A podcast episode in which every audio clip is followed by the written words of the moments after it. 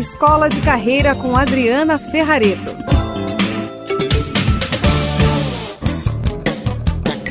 Olá, hoje eu quero convidar você a perceber a importância de construir a sua segurança de forma alicerçada. Visto que no nosso entorno tudo é muito instável e inseguro, a gente precisa adquirir uma ferramenta, uma maneira de nos proteger. Então, é uma tarefa desafiadora essa, do campo da maturidade, de quando a gente vira gente grande e precisa aprender a lidar com as questões da vida. Veja, essa questão da segurança ela é essencial é, para todas as áreas é, que temos em nossas vidas, nos relacionamentos, no trabalho, nas tomadas de decisão. Quando precisamos nos colocar diante dos processos, é muito importante que a gente saiba observar anteriormente o que fazer para se certificar, então, de que estamos tomando o caminho certo. E nem sempre vai ter gente do nosso lado para ajudar. Conselheiros, a família, o melhor amigo. E como é então que a gente se prepara desta forma para poder avançar rumo àquilo que a gente realmente deseja? Muito bem, então hoje essa é a construção da capacidade de desenvolver essa segurança íntima, de saber avançar e tomar decisões e, e se proteger melhor desses processos que podem vir a ser aviltantes. A primeira coisa que eu quero comentar com você é o seguinte: quando a gente é protegido em casa, na família, em geral, essa segurança que a gente adquire nos faz ficar um pouco inocentes. É como se nós achássemos que ninguém pode nos fazer mal. É como se nós achássemos o seguinte: se eu é, não faço nada de errado, é, tampouco outra pessoa fará comigo. E sabemos que isso não é verdade.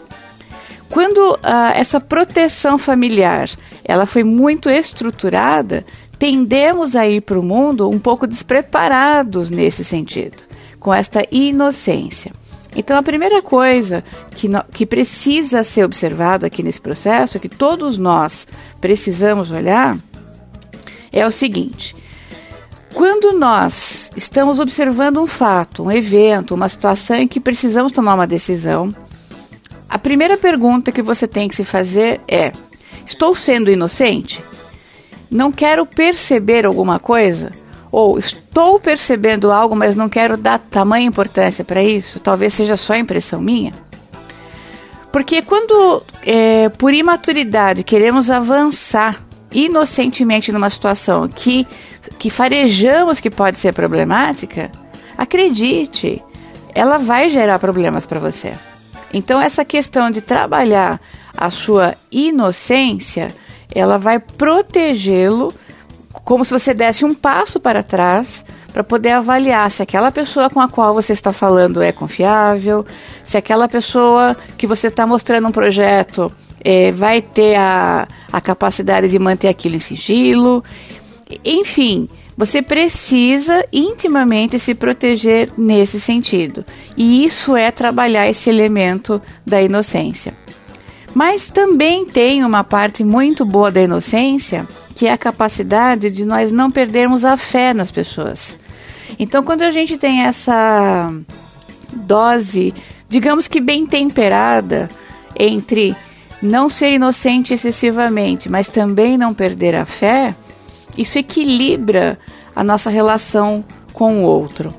Não é fácil, porém é um exercício contínuo de você prestar atenção se as pessoas que estão no seu entorno, as conversas que você tem tido, o quanto que você se expõe excessivamente, tudo isso pode vir a gerar problemas para você. Porém, se você conseguir, ainda assim, com o pé atrás, percebendo as pessoas, mas não perdendo a fé nas pessoas, ou seja, acreditando que sim, existem pessoas boas, a chance de avançarmos com êxito é maior. Mas tem um segundo elemento que, junto com essa coisa da inocência, precisa ser trabalhado, que é o seguinte: quando a gente é criança, num dado momento, os nossos pais fazem algumas rupturas conosco. Ou seja, é hora de começarmos a aprender a viver sozinhos. Então precisamos começar a tomar banho sozinhos, precisamos a aprender a fazer a lição de casa sozinhos, e algumas crianças internalizam isso como se elas tivessem sido abandonadas. Puxa, agora tenho que dar conta do recado. O fato positivo disso é que quando a gente aprende essa orfandade, vamos dizer assim, é, pelo lado positivo, a gente se dá conta que tem que cuidar sozinho da própria vida. E isso nos fortalece, isso nos ajuda a amadurecer. O lado negativo disso que pode vir a acontecer é que de tanto você dar conta sozinho da vida, você acaba endurecendo, ficando uma pessoa que não aceita ajuda. Então, se a gente casar a inocência com esta orfandade, vamos dizer assim, dentro da nossa psique, dos nossos elementos emocionais, a gente consegue dosar as duas coisas. Eu vou mostrar para vocês como. Supondo que você está indo para uma situação muito inocente, não percebendo o perigo no seu entorno. A sua parte órfã, que sabe se cuidar, vai te dizer assim: Ei, você não está indo vulnerável demais? Você não está indo despreparado sem prestar atenção no perigo? Olha só como que um pode dosar o outro. Em contrapartida, se você está com seu órfão muito é, acentuado, não confiando em ninguém, distante, não aceitando ajuda, pode vir esse lado é, da sua inocência positiva te dizendo: puxa, não perca fé nas pessoas. Não é assim que todo mundo não serve, que ninguém presta. Então, essa dose de equilíbrio dentro do nosso emocional, dentro da nossa própria mente, nos ajuda a, diante de um evento, criar a segurança necessária para poder avançar. Então, a gente tem que o tempo inteiro é, ser observador da nossa própria mente, prestar atenção é, numa situação em que a gente está vivendo e olhar é, com esta lente de percepção entre inocência e orfandade, se está positivo ou se está negativo. Quando a gente consegue uh, fazer essa observação dessa forma, pode acreditar, você vai se fortalecer, você vai alicerçar a sua emoção, você vai aumentar a sua capacidade de perceber os eventos no seu entorno. Você vai ficar mais firme se for necessário ou vai ficar mais terno e amoroso se a situação exigir. Só que quem é que dá o tom disso é o equilíbrio entre esses dois elementos da sua mente, entre essa questão da inocência e da orfandade, positivo e negativo o tempo inteiro. O fato é que quando você tem conhecimento disso, você tem como usar a ferramenta. Porque às vezes já aconteceu comigo isso. Eu acertar uma coisa e eu não saber por que, que eu tinha acertado. O que, que eu fiz de certo? É, quando a gente conhece a ferramenta, nós sabemos reproduzir aquilo quantas vezes forem necessárias. Então, a minha sugestão aqui para você hoje é diante de uma decisão de trabalho, de uma decisão no seu casamento, com seus filhos, com a sua família, se questione: eu estou sendo inocente demais?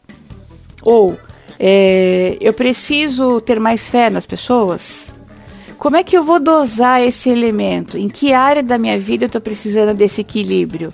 E aí, fazendo essa avaliação continuamente, você vai dia a dia protegendo a si mesmo, sua mente, o seu coração com mais segurança.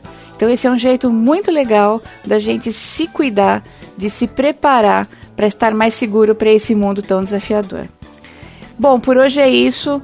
É, mande as suas dúvidas para gente. Se você quiser saber de algum tema específico, vai ser um prazer poder estar tá aqui compartilhando com você é, novas ideias e insights.